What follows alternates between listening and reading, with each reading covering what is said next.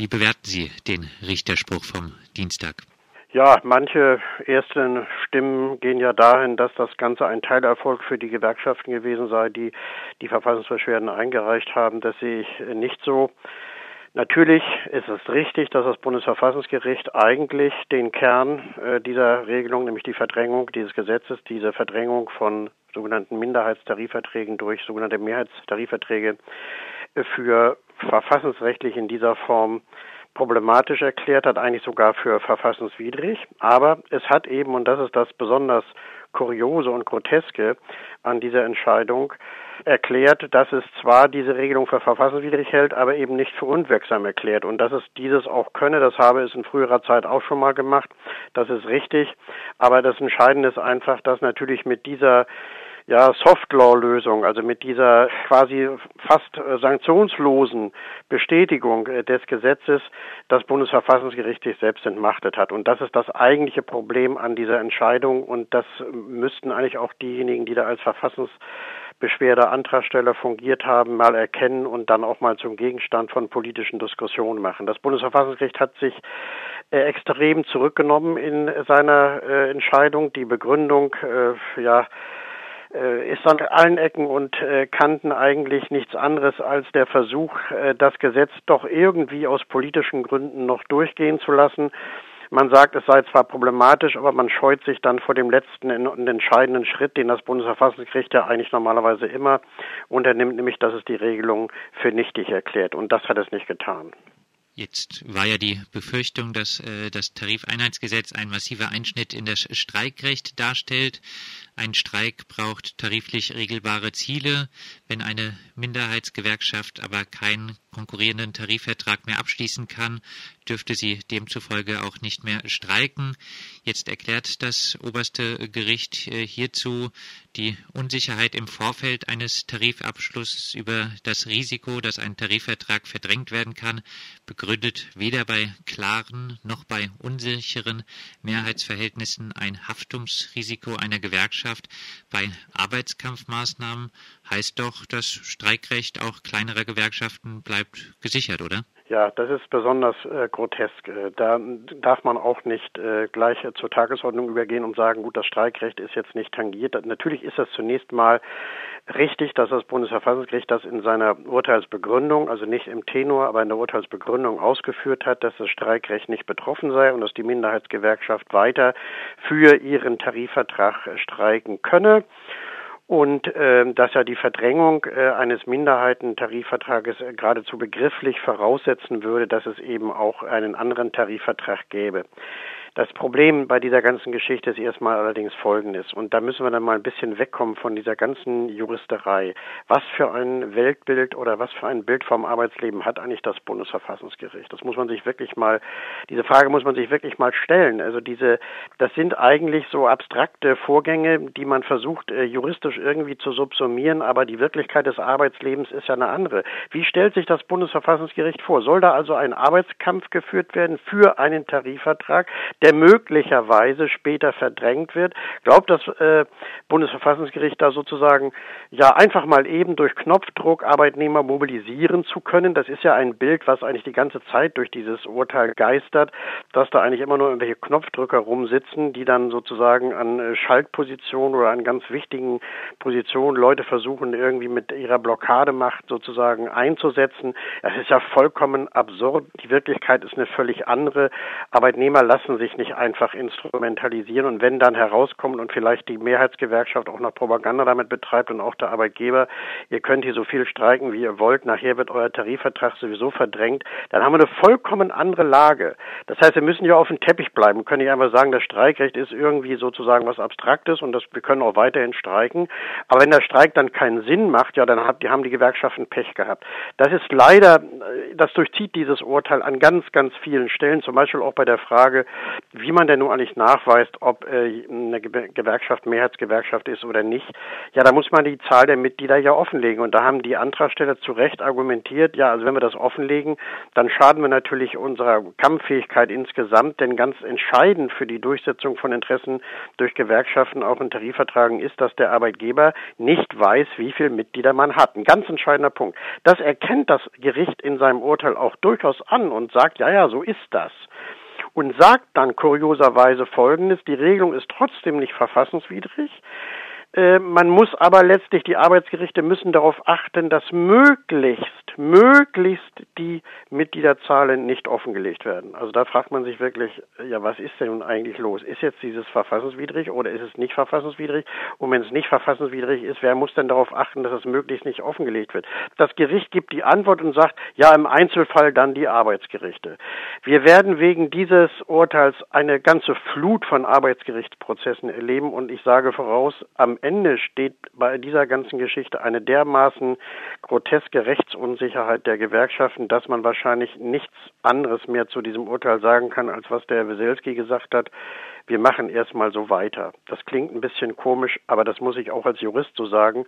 Am Ende wäre es nämlich so, dass dann eigentlich nur noch Juristen äh, streiken und äh, Streiks machen, in Anführungszeichen, und andere nicht mehr. Es ist also der Gipfel einer Art von Verrechtsprechlichung aus meiner Sicht, die äh, ja eigentlich äh, das äh, Koalitionsrecht äh, marginalisiert, weil es sie eigentlich gewissermaßen äh, versickern lässt in, in diesem Urteil in der Zukunft und man also klare Fronten nicht mehr erkennen kann. Karlsruhe stärkt die Solidarität, schreibt die meist als äh, linksliberal geltende Frankfurter Rundschau. Solidarität zwischen den verschiedenen Berufsgruppen innerhalb eines Betriebes, die Stärkung des Zusammenhalts innerhalb von Belegschaften, den Egoismus einzelner Gruppen zähmen, nicht wirklich äh, wichtige Sachen, die durch das Urteil äh, gestärkt werden? Ja, das ist auch so eine groteske Interpretation. Also, wo hat es denn das gegeben, dass Solidarität zwischen Arbeitnehmern durch gerichtliche Entscheidungen herbeigeführt werden, sozusagen das Zwangssolidarität. Es ist ja nichts anderes. Also der Versuch sozusagen, das preist ja auch das Bundesverfassungsgericht, dass durch diese Verdrängungsregelung der Gesetzgeber eben ja die einzelnen Gewerkschaften dazu anhalten würde und auch die beschäftigten Gruppen jetzt verstärkt irgendwie zusammenzuarbeiten. Also Solidarität kann sich doch nur daraus ergeben, dass äh, die Betroffenen freiwillig betone freiwillig, aus eigenem Entschluss, nach eigenen strategischen Überlegungen etc. bereit sind, zusammenzuarbeiten und nicht deshalb, weil sie in irgendeiner Weise sozusagen sanktioniert werden. Es wird ja ohnehin immer nur äh, dargestellt, die Situation bei Lufthansa und bei äh, der Bahn. Es wird immer von beschäftigten Gruppen geredet. Es gibt aber auch zum Beispiel Konkurrenz zwischen innerhalb einer Branche zwischen verschiedenen Gewerkschaften, entweder Einheitsgewerkschaften oder Branchengewerkschaften. Da fällt das Thema Beschäftigtengruppen vollkommen vollkommen weg. Also das sind also aus meiner Sicht wirklich Chimären, die mit der Realität sehr wenig zu tun haben. Solidarität äh, muss immer möglich sein, aber sie darf nicht gesetzlich erzwungen werden. Das wird im Gegenteil dann nur zur Folge haben, dass äh, im Grunde genommen die Gewerkschaften, auch gerade kleinere Gewerkschaften, sich weiter versuchen abzugrenzen, weil sie nur auf diese Weise auch Überlebenschancen haben. Und es kommt noch was anderes hinzu. Das Bundesverfassungsgericht hat, ich weiß nicht, das sind jetzt zusammen mit dem Minderheitenvotum fast 80 Seiten oder ein bisschen mehr sogar, an gar keiner Stelle geht das Bundesverfassungsgericht auf einen ganz anderen Aspekt ein, nämlich auf den, dass wir in Deutschland ja kein Gewerkschaftsgesetz haben und dass äh, die quasi Anerkennung von Gewerkschaften, die ist ja dem auch noch vorgeschaltet. Das ist ja noch ein anderes Thema. Wann ist eine Organisation eine Gewerkschaft? Abhängig davon ist, ob und wie viele Tarifverträge diese Organisation durchgesetzt hat. Wenn es aber nun so ist, dass eine kleine, gerade gegründete Gewerkschaft logischerweise sowieso große Schwierigkeiten hat, überhaupt Tarifverträge durchzusetzen und dann durch dieses Gesetz sogar rechtlich daran gehindert wird und nur die Tarifverträge einer Mehrheitsgewerkschaft nachzeichnen darf, dann stellt sich die Frage, ist denn die Koalitionsfreiheit für Neugegründung von Gewerkschaften überhaupt noch gegeben? Oder müssen nicht die Anforderungen an den Gewerkschaftsbegriff völlig neue sein? Dieses Fass hat das Bundesverfassungsgericht aufgemacht, ohne dass das bisher irgendjemand drauf eingegangen ist. Und das ist ein Riesenfass, weil das natürlich, äh, ja, gerade bei den großen Gewerkschaften, bisher den DGB-Gewerkschaften, ein sehr wichtiger Punkt war, bei der Durchführung von Statusverfahren gegen kleine Organisationen, dass man immer gesagt hat, die haben gar nicht genügend Tarifverträge. Das Bundesverfassungsgericht kann diese Rechtsprechung, die auch das Bundesarbeitsgericht ja bisher verfolgt hat, im Grunde genommen nach diesem Urteil nicht weiter verfolgen. Das ist aber nur ein Beispiel von vielen, aus denen sich eigentlich ergibt, dass mit diesem Urteil jetzt das Tor aufgestoßen ist für eine solche Vielzahl von Rechtskonflikten, äh, dass ich einfach nur sagen kann, jetzt muss mal irgendwie auch eine politische Entscheidung über die Frage getroffen werden, ob man jetzt die Arbeitsbeziehung nur noch verrechtlichen oder verrechtsprechlichen will oder ob nicht wieder die Tarifautonomie gelten soll. Also die Tarifautonomie wird angeblich nach dem Bundesverfassungsgericht durch das Urteil geschützt. Ich sehe das genaue Gegenteil. Die Tarifautonomie wird nicht geschützt, sondern es wird jetzt in sie unmittelbar hineinreguliert und das kann katastrophale Folgen für die künftige Entwicklung von Tarifverträgen in Deutschland haben heißt jetzt in diesem Sinne, dass es äh, für GDL und Cockpit doch noch einen gewissen Schutz gibt, aber dass äh, die Neugründung auch vielleicht etwas kämpferischerer Gewerkschaften eigentlich äh, deutlich erschwert wird. Zum Beispiel. Also es ist wirklich so, es, es ist zwar immer der Verdacht zurückgewiesen worden, als hätte es was mit dem Bahn- und Flug äh, äh, Streiks zu tun. Ähm, aber es ist natürlich so. Es geht eigentlich immer nur um diese beiden Organisationen. Und da ist ja nun das Groteske. Wir wissen ja von Anfang an, da steht ja auch im Gesetz drin, dass man sich einigen kann. Bisher war es ja auch so zwischen Arbeitgeber und den Gewerkschaften, dass das Tarifeinheitsgesetz nicht Anwendung findet. Nun hat aber das Bundesverfassungsgericht ähm, zusätzlich jetzt hineingeschrieben, ja, man kann sich einigen, aber die andere Gewerkschaft, also die konkurrierende Gewerkschaft, muss dem dann auch zustimmen. Ob das zum Beispiel die EVG jetzt im Falle der GDL machen wird, das ist eine, äh, höchst fraglich.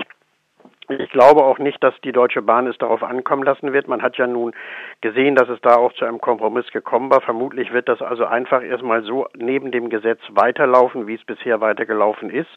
Und dann haben wir eben die Frage, was ist denn eigentlich in allen anderen Bereichen? Aber um die Bereiche kümmert sich auch das Bundesverfassungsgericht nicht. Es schreibt an allen Ecken und Kanten immer über die äh, ja, Blockademacht bestimmter Beschäftigtengruppen und denkt dann jedes Mal an den Lokomotivführer und den fürchterlichen äh, Piloten.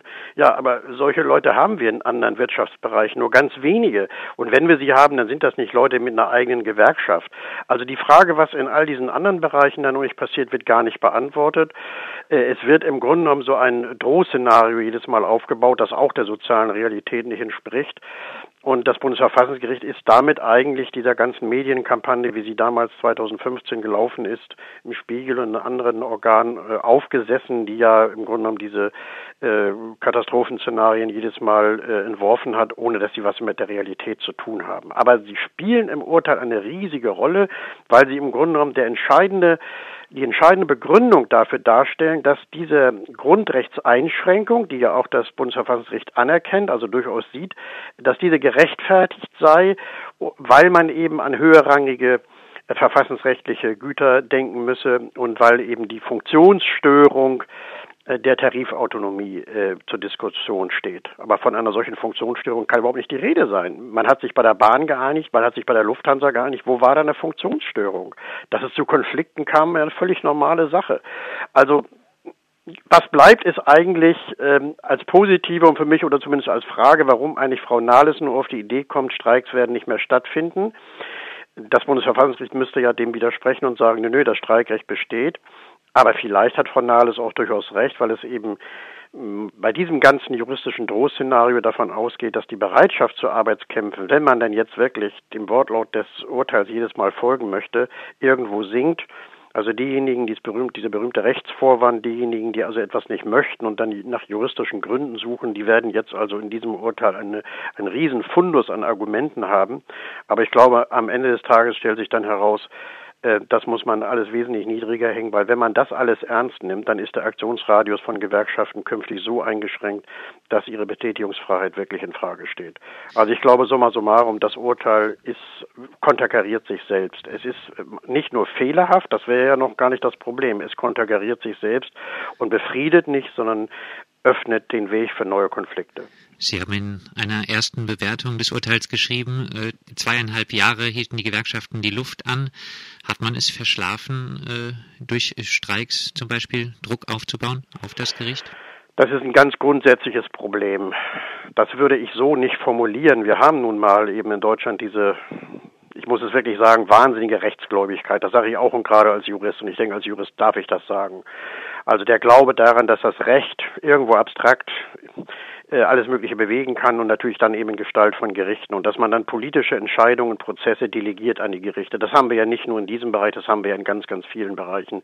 Denken wir an das Thema beispielsweise Elbvertiefung oder äh, Atomkraftwerke etc. etc. Wir haben ja kaum eine politische Grundsatzfrage, die nicht auch vom Bundesverfassungsgericht entschieden wird und zwar nicht, weil die das gerne möchten, das muss man ja auch mal anerkennen, sondern weil die Politik oder fast alle Beteiligten es eben auf die Gerichte immer wieder abschieben und gerade auch auf das Bundesverfassungsgericht.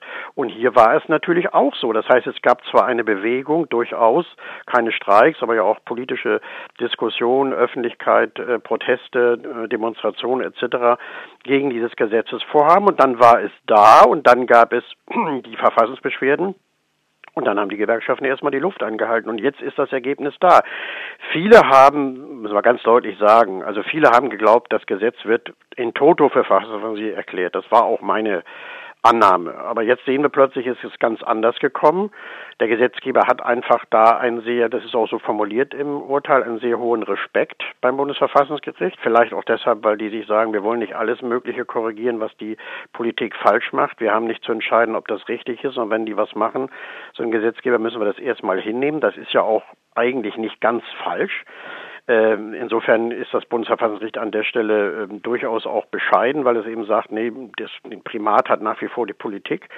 Aber das Problem ist eben, dass dem Bundesverfassungsgericht von den Gewerkschaften hier eine andere Rolle, diese traditionelle Rolle zugewiesen war, dass man alle Hoffnung da reingesetzt hat und nun kommt eben etwas dabei heraus, womit man vorher nicht gerechnet hat. Aber man hat in der Zwischenzeit eben ja dieses Kräfteverhältnis auch nicht versucht zu verändern. Man hat den Status quo so gelassen und nun wird einem das vom Bundesverfassungsgericht wieder vorgehalten, indem die nämlich sagen, ja, wir müssen auch so ein bisschen äh, gewissermaßen den Vertrauenszustand wahren, wenn das jetzt alles sich erstmal so bewährt hat, dann soll das Gesetz dann auch erstmal so weiterlaufen. Ja, das ist eben das Resultat dieser Tatsache, dass wir in Deutschland mit so viel Rechtsgläubigkeit eben nicht sehr viel bewirken. Das wäre in Belgien oder in Frankreich bisher jedenfalls noch vielleicht sieht es ja bei Macron demnächst anders aus, wäre das so nicht denkbar. Aber hier hat es eben funktioniert und es wäre zu hoffen, dass gerade die Widersprüchlichkeit des Urteils jetzt einige Leute aufwachen lässt mit dem Ergebnis, dass man jetzt eben den Primat der Politik und auch äh, insbesondere der Wahrnehmung des Streikrechts innerhalb der Gewerkschaften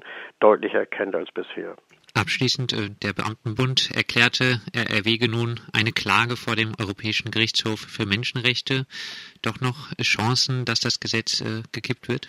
Naja, gut. Äh, da gibt es äh, sicherlich Argumente dass man also sagt, dass gegen die Europäische Menschenrechtskonvention hier verstoßen wird, ähm, das ist schon so, bloß das wird dann nicht zwei Jahre dauern, das wird dann vielleicht drei oder vier Jahre dauern. Was passiert in der Zwischenzeit?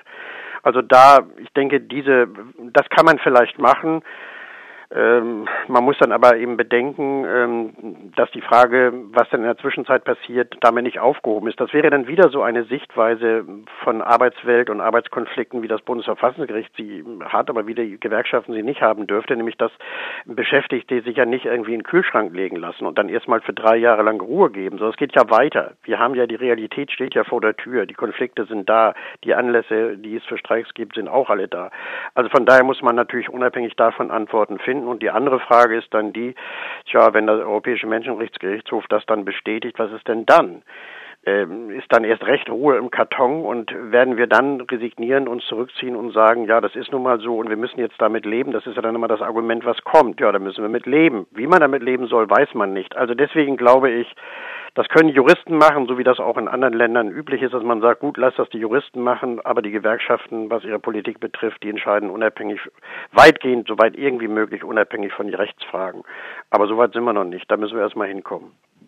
Das sagt Dr. Rolf Gefgen, Arbeitswirtschaftsrechtler und Autor aus Hamburg. Mit ihm haben wir gesprochen über die Entscheidung des Bundesverfassungsgerichts in dieser Woche. Das Bundesverfassungsgericht hat das sogenannte Tarifeinheitsgesetz weitgehend für verfassungskonform beurteilt.